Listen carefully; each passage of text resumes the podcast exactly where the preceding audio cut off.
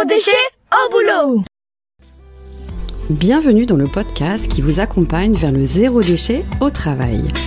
Vous êtes sensible à prendre soin de la planète, œuvrer pour diminuer les déchets à la maison, mais au travail, c'est le désastre. Gâchis de papier, d'emballage, indifférence des collègues, vous vous sentez démuni face à l'ampleur de la tâche. Alors, bonne nouvelle, ce podcast s'adresse à tous ceux qui souhaitent avancer de manière positive et concrète dans une démarche de diminution des déchets en entreprise. À travers ce podcast, vous allez découvrir des exemples inspirants d'individus qui font bouger les lignes au travail, des outils concrets pour réfléchir à la démarche et même partir à la rencontre de structures qui peuvent vous aider. Allez, place au sujet du jour. Bonjour à tous. Aujourd'hui, nous allons parler d'un outil déclic, simple, accessible à tous, une bande dessinée. Donc, au fil de mes balades sur les réseaux sociaux, je suis tombée sur une publication qui parle de la BD Déchetland, la face cachée de nos déchets et les solutions pour changer le monde. Alors, j'ai creusé et comme la curiosité m'a piqué et que je suis très sensible au sujet des déchets, j'ai acheté la BD. Et là, quelle belle découverte. J'ai dévoré avec plaisir une BD très bien ficelée qui pose de manière claire, explicite, les enjeux écologiques, économiques et même psychologiques liés aux déchets, tout en apportant un panel de solutions. Cette BD est digne d'une enquête hyper bien documentée de plus de 200 pages. J'ai apprécié le ton, les dessins, plein d'humour, avec un petit ton sarcastique qui permet de faire passer de nombreux messages. Alors pour l'occasion, j'ai invité Anne Bello, l'illustratrice et l'auteur de Déchetland. Bienvenue Anne. Bonjour. Merci, merci. C'est trop agréable d'être accueillie comme ça avec un beau texte qui explique mon travail. Merci beaucoup. Avec plaisir. Alors première question Anne, d'où vient votre rencontre avec l'écologie? Eh ben, elle n'était pas, euh, elle était pas euh, prévue et elle n'était pas euh, innée quoi. Hein. Ça a été un truc. Euh, moi, je suis euh, ingénieur agronome de formation. C'est un hasard de comment ça s'appelle euh, de parcoursup hein, que je suis arrivée là. j'étais pas, je savais pas trop quoi faire, donc j'ai un peu suivi ce qui où j'étais prise. Et je suis très contente d'avoir fait ces études.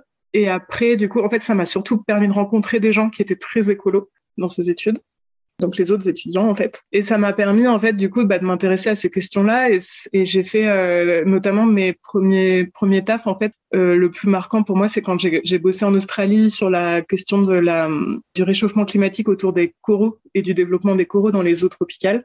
Euh, en fait moi je travaille dans les eaux tempérées mais sur les coraux tropicaux qui n'avaient rien à y faire. Et donc euh, c'est là que j'ai vraiment eu le gros déclic de ah mince il y a un problème. Tout ça en Australie dans un cadre idyllique mais où en fait le le, les politiciens nous appellent euh, au laboratoire pour nous dire le réchauffement climatique n'existe plus, vos recherches sont arrêtées. Euh, voilà, donc on était dans un contexte euh, qui m'a mis trop de warning de red flag là, sur l'écologie. J'étais genre il y a des gros problèmes et je n'étais pas au courant parce que moi je viens pas du tout d'une famille où euh, je pense qu'on faisait le tri, mais tu vois, euh, pas bien. Et puis pas. Euh, voilà, je pense que c'était le max qu'on faisait dans ma famille depuis que j'étais petite. Et donc je reviens, c'était en 2014. Ça, je reviens d'Australie avec vraiment genre ben non là, faut qu'on change les trucs. Je vais quand même bosser dans une grosse boîte de où je fais du où je contribue à faire du champagne, à produire du champagne et où là je me prends encore d'autres claques vis-à-vis de l'écologie, de l'environnement, sur ce qu'on met dans les vignes, sur ce qu'on, les déchets qu'on voit dans l'agriculture aussi. Et, euh, et là, je suis bon, bah non, je vais pas continuer à ce boulot-là.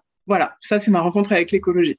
Et c'est après, après ce taf-là où je me suis dit, bah en fait, je vais, je vais changer le monde, je vais créer mon entreprise et faire quelque chose pour changer les, les choses, mais je savais pas encore que ça allait être sur les déchets, tu vois. Donc c'est issu d'une d'une colère finalement, une colère qui vous a fait switcher. Euh, ouais.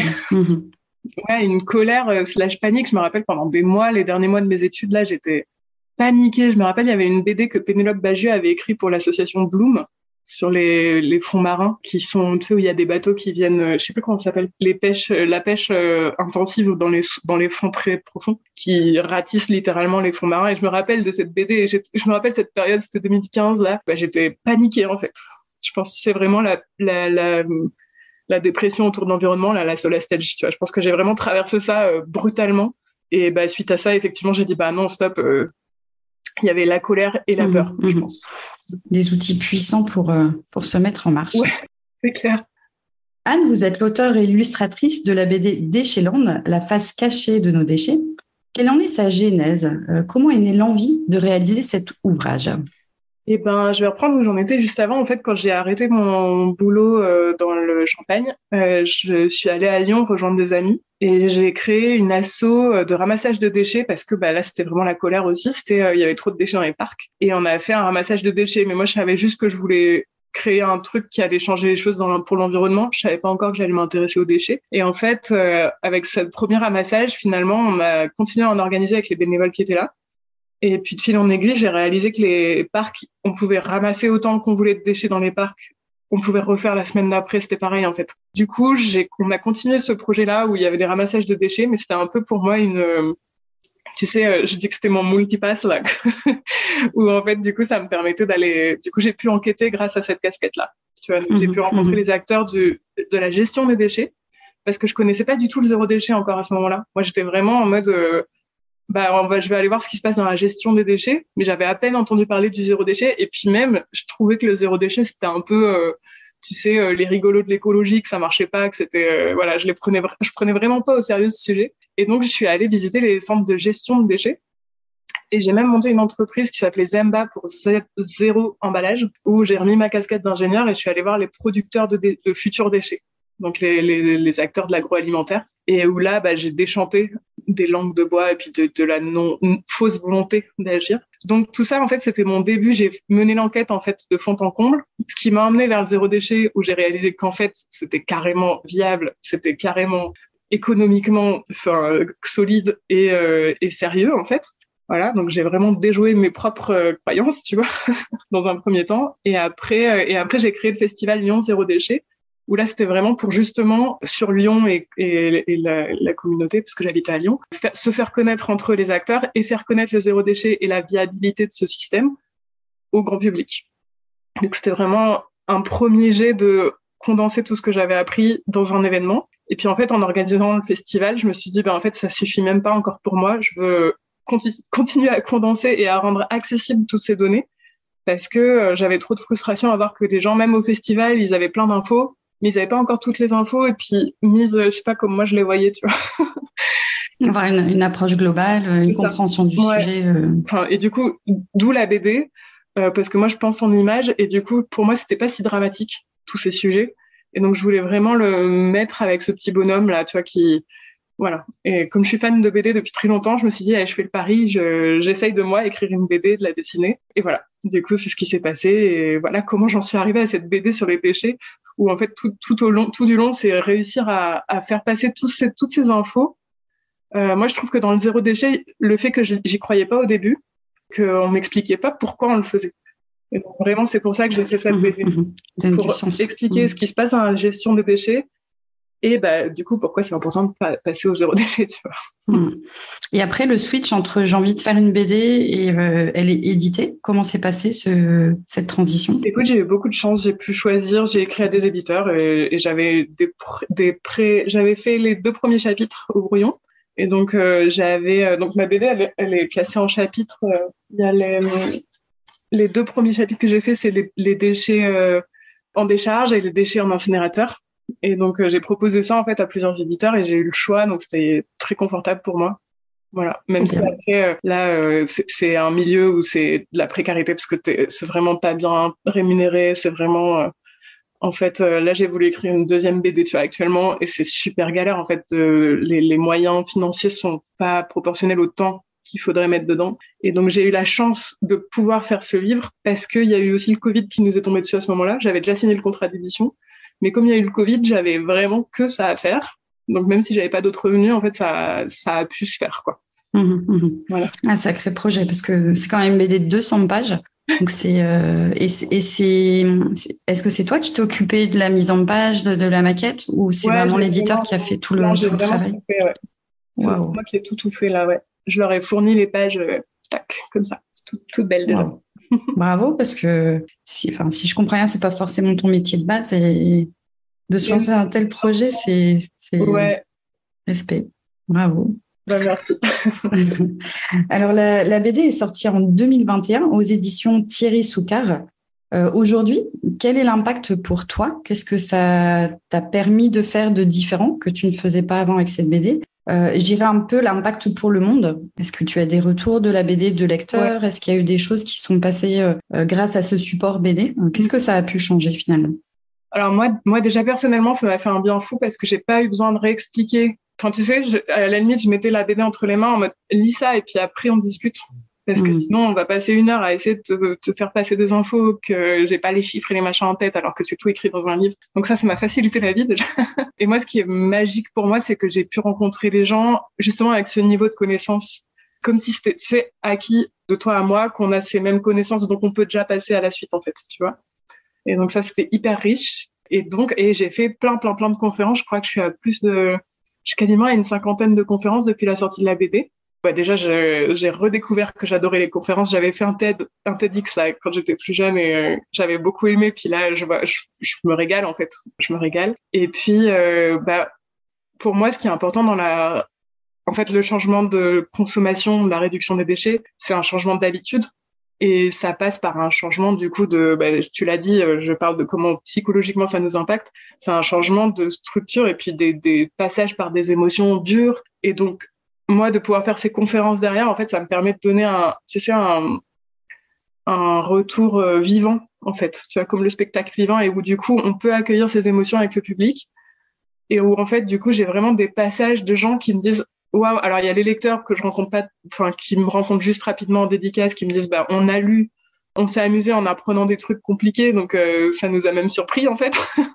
Et, euh, et j'ai les gens en conférence qui, qui, on va un peu plus loin, tu vois, où du coup, ils sortent de là. J'ai même eu des personnes qui ont pleuré dans la conférence en mode, bah, enfin, je comprends, euh, enfin, quelqu'un, euh, qu'est-ce qu'elle m'avait dit, cette femme, que quelqu'un l'avait comprise, quoi, en fait, qu'il y avait, tu vois, moi, c'est vraiment ce rapport humain où, bah, du coup, on peut échanger sur ces émotions qui sont lourdingues, tu vois, sur l'environnement et l'écologie et encore plus sur les déchets parce que c'est vraiment un truc qui nous dépasse quoi. Et ça et j'ai beaucoup ouais des personnes qui bah, que la BD a changé leur vie et du coup quand quand quand j'ai ces retours là c'est assez fabuleux quoi. Parce que mhm. j'en ai plein. Alors j'imagine qu'il y en a d'autres que je rencontre pas, mais ceux que je rencontre en conférence, tu sais, ils viennent me dire vraiment, je l'ai lu, et puis bah du coup, je, je, passe au zéro déchet, mais en fait, ça a changé ma vie. Limite, c'est presque, il y en a qui viennent me dire, c'est, il y en a qui me disent c'est génial, il y en a qui me disent c'est super dur, parce que du coup, je change toutes mes habitudes, j'ai réalisé l'ampleur du truc, mais je savais pas, et machin. Hmm. Et donc là, c'est là que je trouve que c'est intéressant d'avoir un suivi personnel en fait, tu vois, même si c'est c'est dans une conférence, mais où tu vois, chacun on peut échanger. Moi, mes conférences, elles sont très interactives et où du coup, j'essaie. Voilà, moi, c'est vraiment ce qui me tient à cœur en fait, c'est ces échanges entre humains parce que c'est ça qui hmm. fait qu'on évolue ensemble en fait. Bien sûr.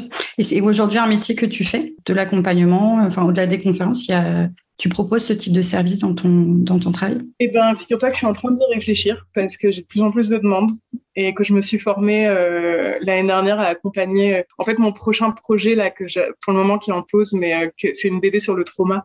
Et j'ai été, je me suis formée l'année dernière et cette année à accompagner sur ces questions-là, enfin, sur ces, ces systèmes-là, comment nos cerveaux se mettent en mode, tu sais, en mode panique, en mode survie, en fait, comment ramener en mode sécurité. Et, et je me dis, le lien avec le déchet, il est avec l'environnement, il est, il est super, euh, il est au mm. milieu de tout ça en fait, parce qu'on est en mode survie avec ces questions quand elles nous tombent dessus et comment ramener vers la sécurité. Donc voilà, je suis, je suis en train de, mais pour le moment, c'est plutôt intégré dans mes conférences, tu vois.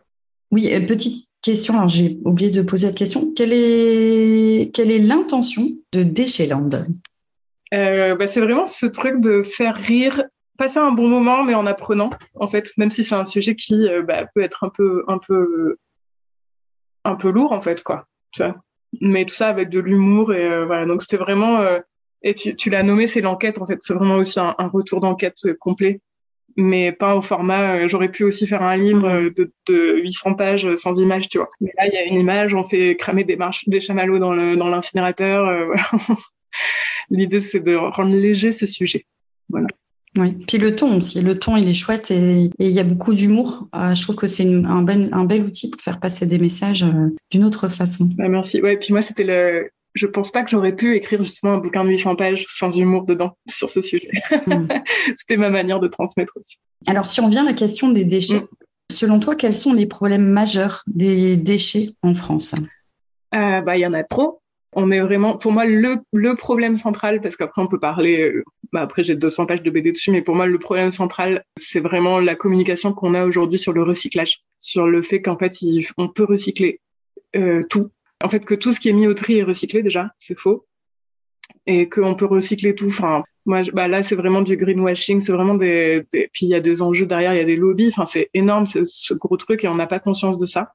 Et du coup, on se retrouve avec des quantités de déchets qui sont triés, mais qui peuvent pas du tout être traités en usine de tri ou alors en usine de recyclage. Et du coup, on se retrouve avec en fait nos déchets triés qu'on a à bonne conscience au final euh, partent, je sais pas où dans le monde euh, pour être brûlés, quoi. Et donc ça, pour moi, c'est le gros problème, c'est qu'en fait, on encourage des achats d'objets à usage unique en promettant un recyclage, alors qu'en fait, euh, c'est faux. Et moi, je sais que dans ma conférence, je parle euh, des trois R, mais dans l'ordre des trois R. Tu vois, le premier, c'est réduire. Le deuxième, c'est réutiliser, euh, laver, tout ça. Et le troisième, en dernier, dernier, dernier, c'est le recyclage. Mais aujourd'hui, pour moi, le problème en France, c'est qu'on l'a mis en premier. Mmh à grande échelle, hein, parce que bien sûr, il y a des gens qui sont déjà dans la réduction et tout ça, mais en fait, là, quand tu lis les, euh, quand on lit les, les, bouquins de Zero Waste France, je l'ai pas là, je l'ai pas là, là mais euh, du coup, le, le, une de leurs conclusions, c'est qu'en fait, si on passe vraiment dans cet ordre-là des trois R, c'est qu'on n'a plus besoin de décharge ni d'incinérateur. C'est possible. Économiquement, c'est, tu vois, le système est possible. Mais aujourd'hui, voilà, pour moi, c'est vraiment le gros, le gros, tu parles de switch, c'est le gros switch de, de conscience, c'est qu'en fait, on, on, ne peut pas continuer à compter sur ce recyclage.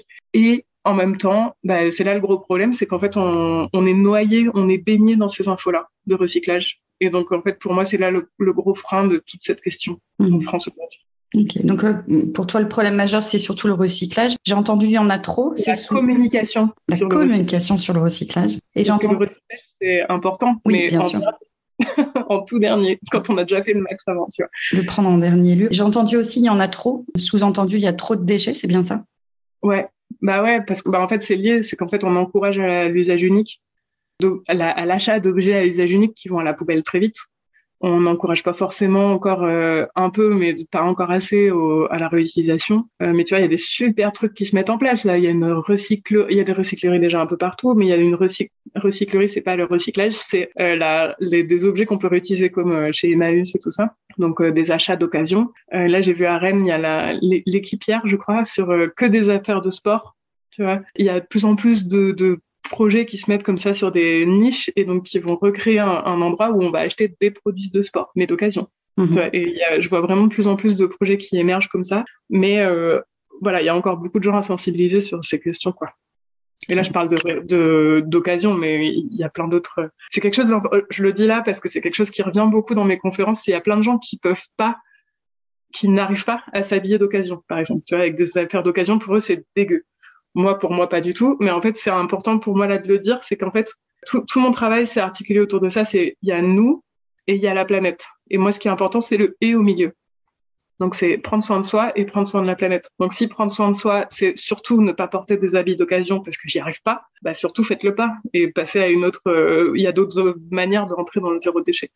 Bien sûr. La notion de plaisir, pour moi, elle est essentielle euh, dans le zéro déchet euh, bah pour que oui, les actions que soient durables, en fait. Mm. C'est ça, exactement. Il y a question de durabilité. Parce que si on achète des objets à usage unique, c'est qu'en fait, on a des pulsions d'achat qui viennent répondre à des besoins émotionnels. Et donc, voilà, c'est tout un système euh, qui est hyper compliqué, c'est nos têtes. Donc, voilà.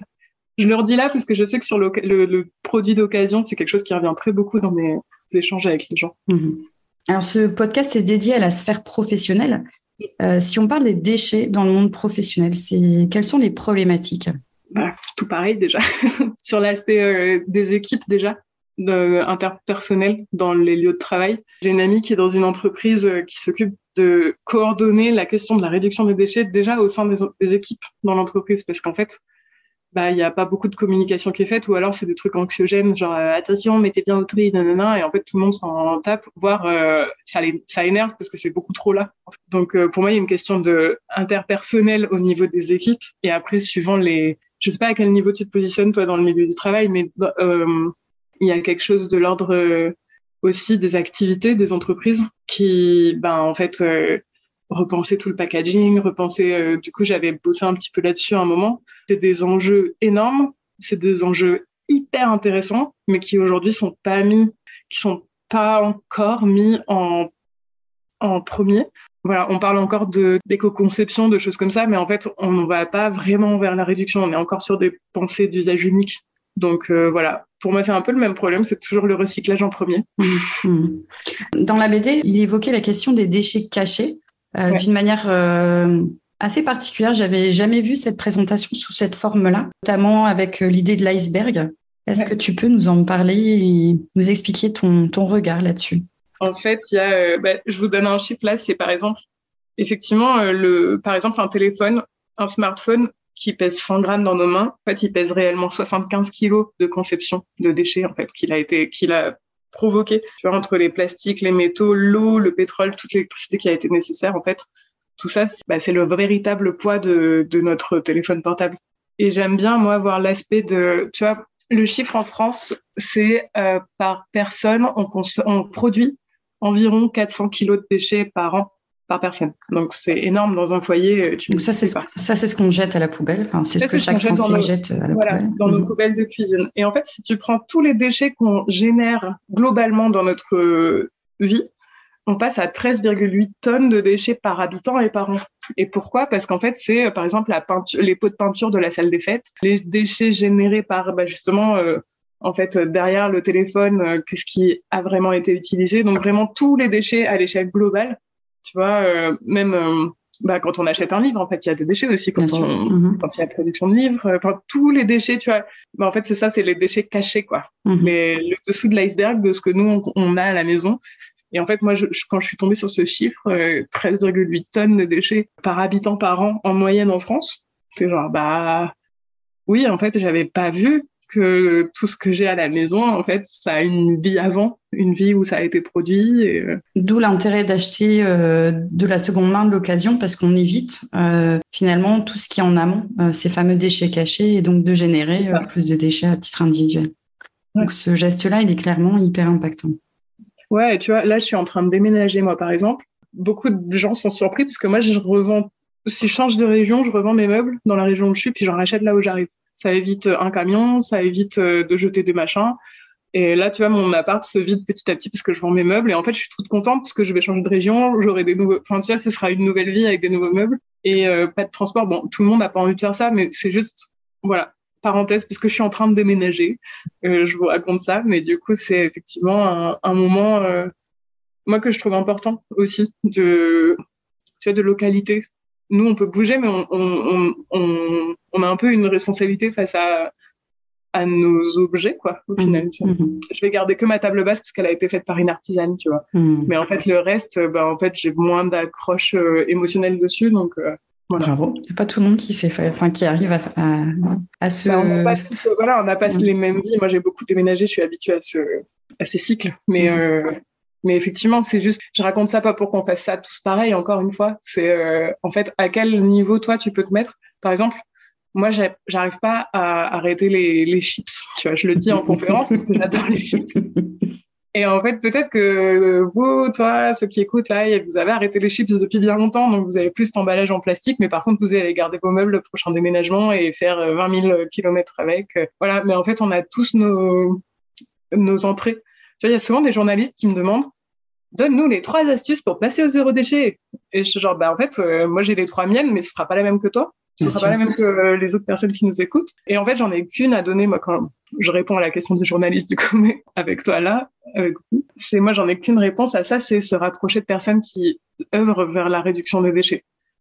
Parce qu'en fait, il y a que ça, on va pouvoir se comparer de ce qu'on fait, mais on fait pas la même chose. Tu vois, mes voisins, ils sont dans la réduction des déchets, ils ont deux enfants, on n'a pas du tout les mêmes manières de faire le zéro déchet. Mhm, en fait, le fait qu'on sache qu'on est ensemble en train de faire ça, ben, en fait, notre cerveau, il, est rassuré parce qu'il appartient à un groupe. Tu vois. Mhm. Pour moi, c'est un peu la seule euh, option pour passer, pour tu vois, s'engager vers le zéro déchet, c'est s'entourer de gens qui font, qui veulent faire pareil et euh, essayer de pas juger les autres parce qu'on n'a pas tous les mêmes limites. Tu vois, ceux qui peuvent pas s'habiller d'occasion, bah ils peuvent pas. En fait, on n'a pas tous les mêmes, tu vois, euh, priorités quoi. Mhm. Et alors justement, si euh, on se remet dans la sphère professionnelle, est-ce qu'il y aurait des, pistes impactantes pour remédier à cette question des déchets? Oui, plein, j'imagine. alors je me replonge dans le milieu professionnel. Moi, je, travaille à mon compte toute seule maintenant, donc bah, déjà en fait, quand tu es euh, producteur d'objets, euh, il y a tellement de pistes qui peuvent être super intéressantes. C'est l'économie Yugad, tu connais ce mot? Non. je sais plus ce que ça veut dire, c'est en indien, c'est faire moins pour mieux, quoi. Tu vois Mhm. et en fait, il y a plein de modèles d'industrie qui font moins pour mieux et qui en fait ont relocalisé leur production à des échelles locales, même si c'est des multinationales, tu vois. Enfin, il y a plein d'exemples en fait aujourd'hui. Donc, pour une question de production, il y a plein de choses à faire. Mhm. Et après, pour une question, la question de des liens interpersonnels et des actions des, des, des gens qui sont salariés, bah, je trouve chouette euh, la personne dont je vais te donner les coordonnées là tout à l'heure. Je trouve chouette ce que fait mon amie dans cette entreprise, c'est qu'en fait, elle a fait que 50% de son poste, c'est euh, accompagner à la réduction des déchets. Et c'est pas juste un truc où elle est pas payée ou c'est normal de pas être payée. En fait, c'est une valeur ajoutée de dingue Mhm. Clairement. pour l'entreprise d'avoir quelqu'un qui s'occupe de cette question, en fait. On a l'exemple de la ville de Roubaix qui est pionnière sur ce Ouais. sujet-là, qui a une personne en mairie qui est missionnée, qui s'appelle Monsieur Zéro Déchet. Et son Mhm. job, c'était, alors, dans un premier temps, de mettre en place le tri à l'échelle d'une collectivité de plus de 4000 agents. Euh, ensuite, ça a été de mobiliser euh, tout, enfin, les services qui avaient envie de se saisir la question du déchet euh, pour, euh, pour avancer. Alors, ça donne, par exemple, euh, une police municipale qui va euh, récupérer tous les objets trouvés, les objets euh, qui n'ont pas été euh, finalement redonnés à des propriétaires. Au bout d'un an, tous ces objets-là sont triés et euh, les, les objets les plus intéressants sont donnés à des assos locales qui récupèrent des objets, des vélos, des tablettes, enfin, des trucs assez chouettes. C'est euh, des réductions sur euh, quand il y a euh, un apéritif, au lieu de faire du des biscuits à enfin des biscuits emballés, etc. Ils se sont mis au vrac et ils ont fait des économies substantielles. Mm. Donc finalement, il y a un vrai plus. Il y a même une, une- un espace qui est dédié au réemploi dans la ville, enfin, dans la municipalité. C'est une Roubaix, ils pièce. sont euh, vraiment, euh, ouais, c'est ils une- sont exemplaires. Ah oui, oui. Bah, je travaille aussi beaucoup avec eux. Bah oui, t'es pas loin. Oui. J'ai fait ma première conférence là-bas, tu sais. Waouh Ah bah je l'ai loupé. C'était ma toute première, ouais, c'était il y a longtemps, hein. mais euh, c'était avant que j'écrive le livre. C'était ma première conférence sur la réduction des déchets. Ah, Euh, je pense à un truc pendant que tu parles, est-ce que je, je te le dis parce que sinon après ça va. Sur le côté zéro déchet en entreprise, il y a vraiment un truc qui est indispensable pour moi, c'est le côté événementiel, communication. Oui. En fait, vraiment, on va beaucoup tirer vers des goodies. Tu sais, j'ai fait des conférences où on a, je viens pour parler de ce sujet, et puis en fait, on distribue aux gens qui viennent à la conférence plein de goodies. Et je suis genre, bah non, on s'est trompé là, en fait, ça marche pas. Et en fait, du coup, il y a Zero Waste France qui a mis en place un, un petit guide d'événementiel. Euh, je crois que c'est en PDF et téléchargeable sur leur site. mhm. Bah, en fait, pour continuer à faire de la com, euh, mais de la com intelligente, en fait. Et tu vois, moi, j'in- j'interviens de plus en plus dans des CAP ou des BTS, je sais, je- des BTS, je crois, euh, communication, pour euh, les jeunes futurs communicants, en fait, réfléchir à mettre cette question de, bah, de comment communiquer euh, vraiment durablement, en fait. tu vois. Et donc, on est vraiment là sur des questions euh, qui sont super chouettes. Et, euh, et il me vient un autre truc, bon, désolé, ça part en, et tu vois, là, j'ai, j'ai- je suis intervenue, bah, du coup, le festival Lyon Zéro Déchet, j'y suis plus du tout. Mais là, j'ai été invitée pour faire une conférence et du coup, j'ai reçu les, ré- les, les résultats du festival et je crois, euh, je vais peut-être te dire une bêtise, je crois qu'on est à quelques grammes de déchets produits sur l'événement, en fait. Énorme. tu vois. Mhm. Donc moi, je conseille aussi aux professionnels bah, de se rapprocher de gens dont c'est le métier, en fait, de faire pas de déchets, parce qu'il y en a plein maintenant, et qu'en fait, c'est possible, quoi. Mhm. Là, je peux- Attends, j'ai reçu le mail il y a pas longtemps, je peux pouvoir te dire exactement ce que ce qu'ils ont produit. 0 145 kilos de déchets non recyclables. Donc C'est 100 incroyable. grammes, 100 grammes de déchets non recyclables et, et 1 kg 3 de déchets recyclables sur euh, un événement de deux jours avec euh, je sais plus combien de personnes sont venues, plus, de- enfin quasiment 2000 visiteurs. Tu vois. Mhm. C'est Euh, exemplaire. bah, c'est possible. Mais puis, en fait, même, tu vois, ça, ça vaudrait le coup d'ailleurs de leur parler parce que c'est même pas si compliqué. Pour en Mhm. avoir organisé un, je pourrais te mettre leurs coordonnées aussi. Pour en avoir organisé euh, bah, les premiers, euh, pour avoir organisé les premiers festivals, en fait, c'est même pas si compliqué parce qu'aujourd'hui, en plus, il y a de plus en plus. C'est juste une question de, de coordonner les acteurs locaux, parce que le, le zéro déchet, on, le sait maintenant, c'est local. Et euh, tu vois, il y a un truc à la fin de ma BD, il y a une fiche à remplir pour trouver les acteurs locaux autour de chez soi. Parce que ma BD, elle parle du problème des déchets global, mais les, les, les solutions, j'explique ce qui est possible, mais j'explique, je donne pas les noms parce qu'en fait, c'est à chaque territoire. Solutions vont être très locales. Mhm. Même Roubaix et Lille, c'est même pas les mêmes solutions parce que c'est encore trop loin pour les habitants de Lille d'aller à Roubaix. Donc en fait, c'est vraiment des, des micro-localités en fait. Mhm. Tout à fait. Moi, je m'éparpille, mais, mais ça, voilà, ce qui m'est venu. Alors, j'ai une dernière question, Ouais. simple. Aujourd'hui, où peut-on trouver Déchetland, la face cachée de nos déchets? Eh ben, en librairie. Tu peux aussi la commander sur mon site, mais je, je gagne un peu plus de sous dessus, mais, mais euh, c'est un peu cher l'envoi parce que Mhm. la poste, euh, comme elle est un peu lourde, voilà. Donc je le dis, mais euh, en vrai, ça coûtera quand même moins cher d'aller l'acheter en librairie Mhm. ou directement sur le site des éditeurs aussi. Très bien. Donc on peut la commander, on peut, si elle n'est pas présente. Voilà. Alors les libraires, euh, ils l'ont pas forcément en stock, mais ils peuvent la commander. Alors je sais qu'en ce moment on est en train de changer de fournisseur, donc euh, de distributeur, donc il y a peut-être un peu de latence, mais normalement dans les grands groupes euh, Fnac, tout ça, ils ont, euh, j'encourage pas forcément, mais ils ont les, les... enfin ils ont la BD en, à disposition. Mhm. voilà. Super. Conclure, euh, cette BD, c'est 232 pages qui se lisent en plusieurs fois, mais malgré le sujet pas très sexy qu'est le déchet, la lecture reste vraiment plaisante, tant par la qualité des illustrations que par l'humour qui est distillé. Alors, si le sujet du zéro déchet vous intéresse, je vous invite à vous procurer cette BD, de la laisser traîner dans les salles de pause, l'air de rien. Parce que comme on, on l'a échangé, je trouve que c'est un bel outil qui permet des déclics, qui est informatif et pédagogique. Alors finalement, ça peut être un bel outil, une bonne méthode pour sensibiliser les collègues. Merci Anne pour cet échange très instructif. Et ben merci, merci à toi, merci à vous. Et puis euh, un immense bravo pour votre travail. C'est vraiment un, très très bel outil. Alors vous pouvez retrouver Anne sur Instagram ou alors sur son site annebelot, B-E-L-O-T.fr. Je vous mettrai les liens en descriptif de ce podcast. Donc la BD Déchetland, la face cachée de nos déchets et les solutions pour changer le monde se trouvent, comme on l'a dit, sur commande dans toutes les bonnes librairies. Et elle coûte 25,50 euros pour plus de 200 pages quand même. Donc Anne, je vous souhaite une excellente journée. Bah ouais, merci. Et puis n'hésitez pas à regarder, euh, je vais dans l'été publier mon planning des conférences, donc si je passe pas loin de chez vous, venez. Hum, très très bonne idée. J'irai jeter un œil aussi. Donc un immense merci et je vous souhaite euh, Merci beaucoup. Une bonne continuation. merci à vous. Merci pour votre écoute. Retrouvez un nouvel épisode chaque mardi dès 7h du matin.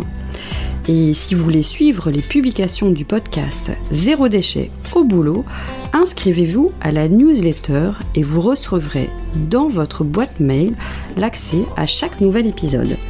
Vous retrouverez le lien dans le descriptif. Je suis Sophie Free. Dans la vie, je travaille pour sensibiliser au développement durable et je parle notamment du zéro déchet.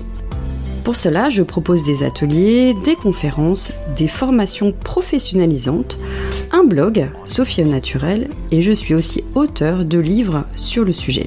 Retrouvez toutes mes informations sur le site sophie-o-naturel.fr. Au plaisir